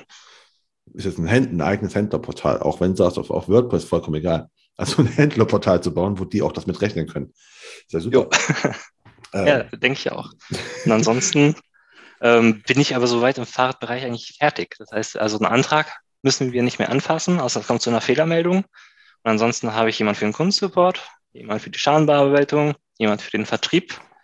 Das heißt, mit dem Fahrradprojekt würde ich sagen, bin ich fertig. Klar, man kann es immer noch ein bisschen ausbauen. Jetzt bringen wir noch so ein paar nette Leistungen, Premium-Service, Servicegebühren mit rein, äh, um das noch ein bisschen zu monetarisieren.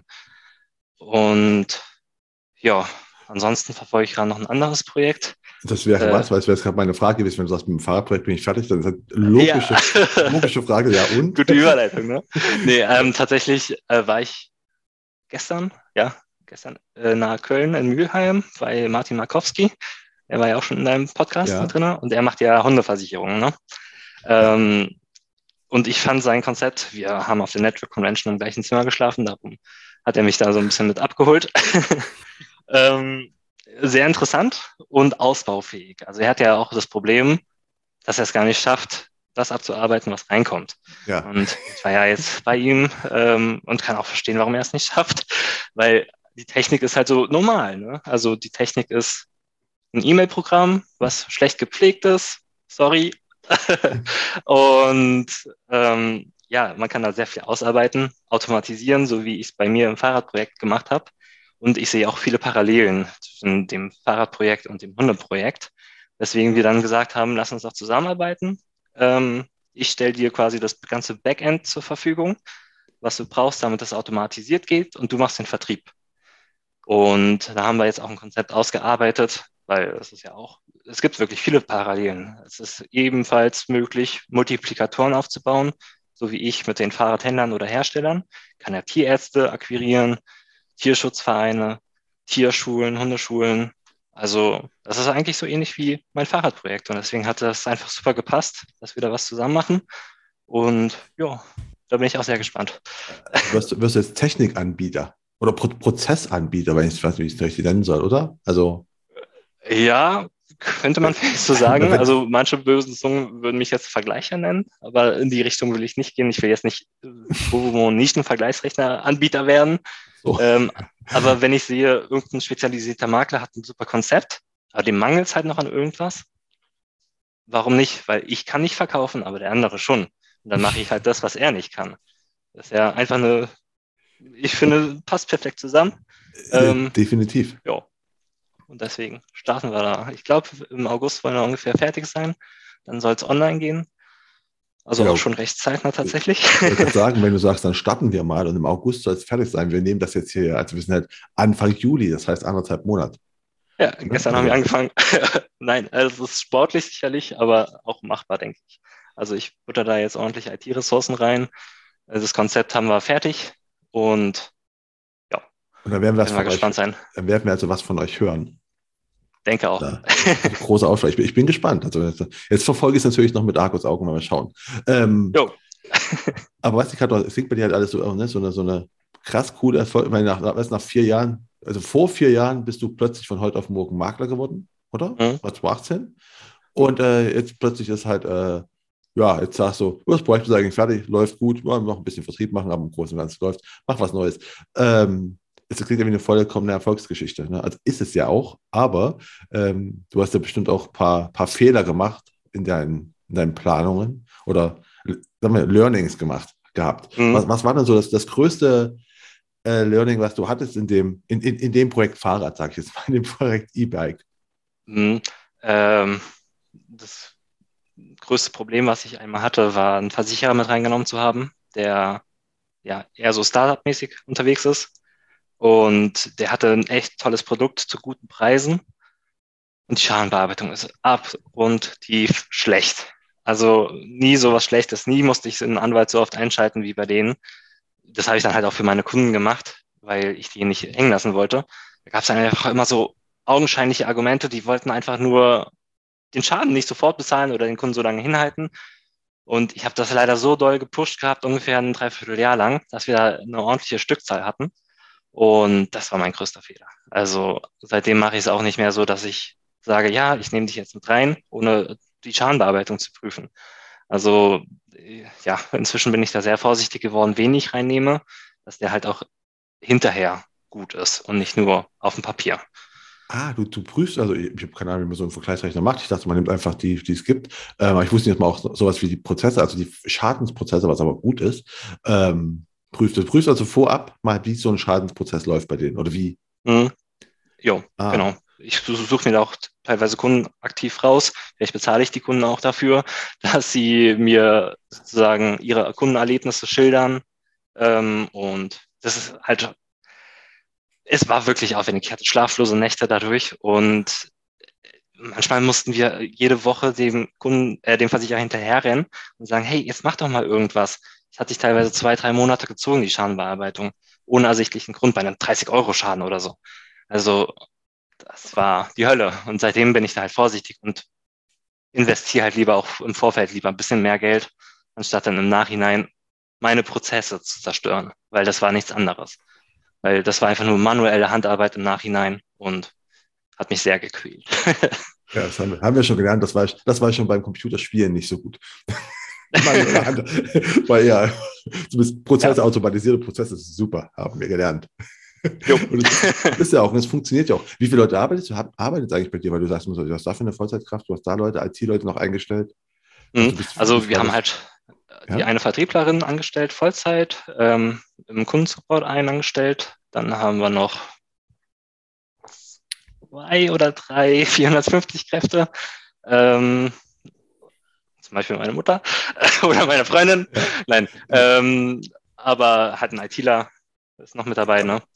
Ja, ist, ist halt eine großartige Erfolgsgeschichte, ne? Über, über vier Jahre. Ich meine, ne? wir reden ja wirklich noch von nur vier Jahren. Mhm. Also hättest du wahrscheinlich nicht gedacht, dass es. Äh, nee, aber gehofft natürlich, ja.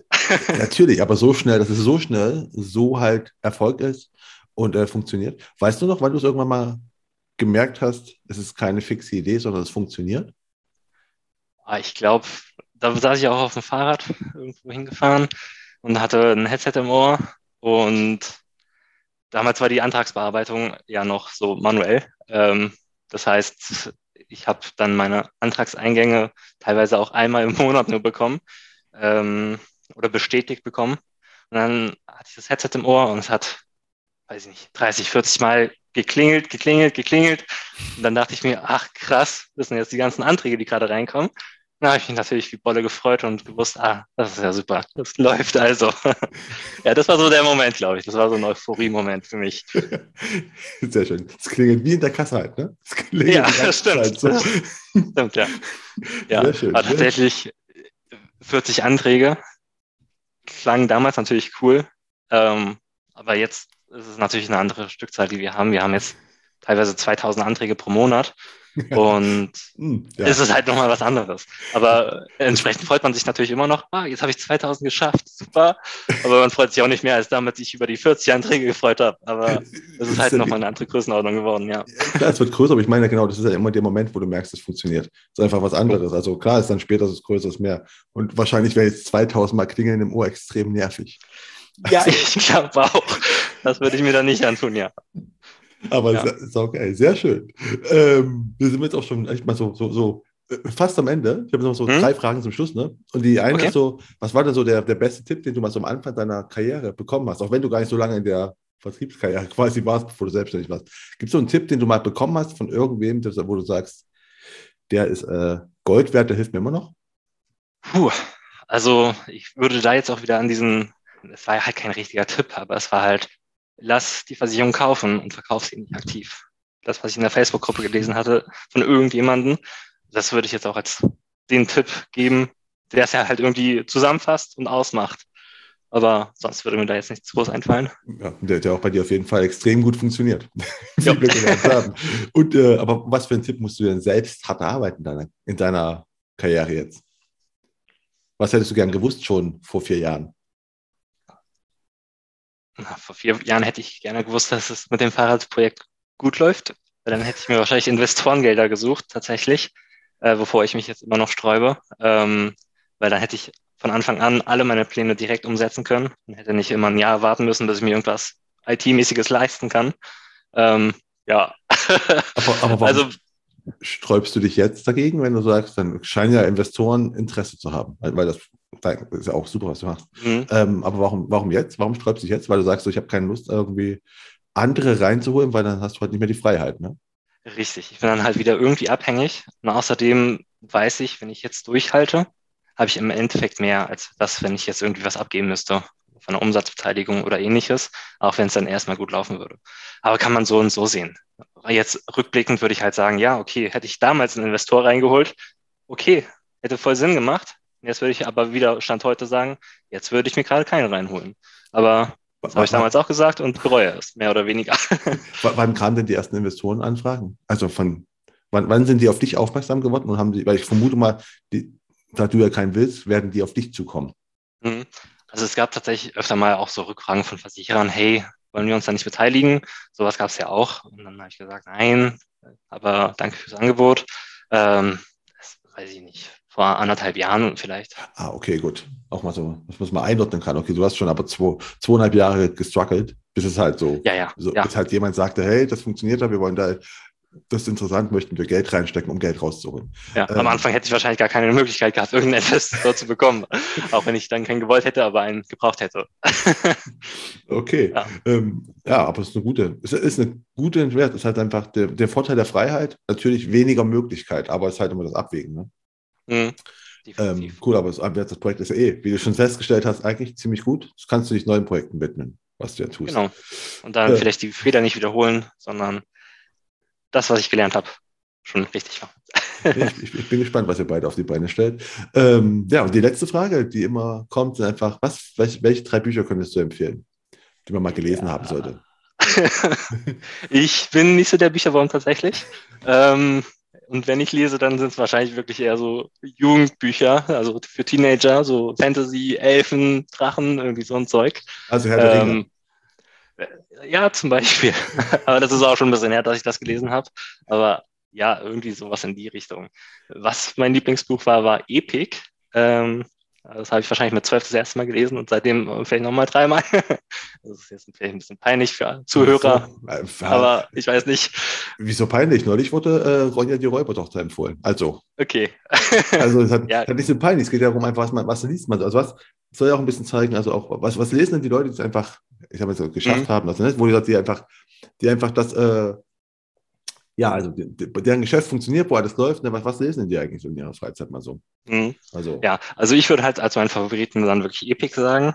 Da geht es da mehr oder weniger darum, dass man sich einen Helm aufsetzt oder eine VR-Brille und ähm, in die andere Welt eintaucht, dann Rollenspiele spielt.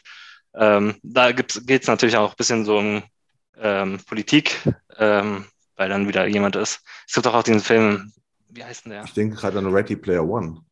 Ja, genau. So ähnlich ist es, nur das Buch kam noch wesentlich früher raus, ähm, aber war seiner Zeit mehr oder weniger voraus, würde ich jetzt mal sagen. Im Nachhinein gibt es VR-Brillen und ähnliches. Ähm, und das ist vielleicht auch noch ein kleiner Schritt, bis man das aus dem Film auch nachspielen kann. Mal gucken. Ähm, aber ja, das fand ich auf jeden Fall sehr cool, weil damals mochte ich Spiele sehr gerne. Jetzt finde ich Spiele immer noch cool. Und auch die Arbeit ist für mich so ein bisschen ein Spiel. So eine Rankingliste zum Beispiel spornt mich voll an. Ähm, dass man einfach da gerne mitmacht, einen kleinen Wettstreit hat, auch wenn es nur aus Spaß ist. Und dieses Buch hat es mir halt ein bisschen angetan. Aber die anderen zwei Bücher kann ich dir leider nicht sagen. Tut mir leid. Kein Ding, gar kein, gar kein Ding. Ähm, wir haben sonst schon äh, sau viel von dir erfahren, ne? So ganz, mal ganz abseits von den anderen, was sie so machen, so wie du einfach mit Prozessen und sowas mhm. ähm, die Sache echt mal gewuppt hast. Und das in, in nur vier Jahren, was mich immer noch extrem erstaunt. Also, ne? also muss man ja mal festhalten. Das ist halt nicht lange. Mhm. Das ist keine, keine, keine lange Zeit, deswegen wir sind sehr gespannt, was in Zukunft zu kommt. Äh, ja. ja, dann bedanke ich mich mal, dass du mein Gast warst und äh, ja, danke. Ich danke dir für die Einladung. Es hat mir viel Spaß, hat mir viel Spaß gemacht und wir sehen und hören uns. so. Machen wir so. Super. Danke dir. Ich hoffe, Sie hatten genauso viel Spaß in dem Gespräch wie Thomas und ich und sind vielleicht genauso ein bisschen beeindruckt wie ich, was man in vier Jahren so alles machen kann, wenn man einen klaren Plan und klare Prozesse hat. Unabhängig davon würde ich mich natürlich extrem freuen, wenn Sie den Königsmacher Podcast auf der Plattform Ihrer Wahl abonnieren und bewerten würden. Und damit verabschiede ich mich von Ihnen. Das war die Königsmacher Folge mit Thomas Giesmann. Mein Name ist Marco Peterson. Ich bin Ihr Arzt im Ärmel, wenn es um Social Media und digitale Kommunikation der Versicherungsbranche geht. Auf Wiedersehen.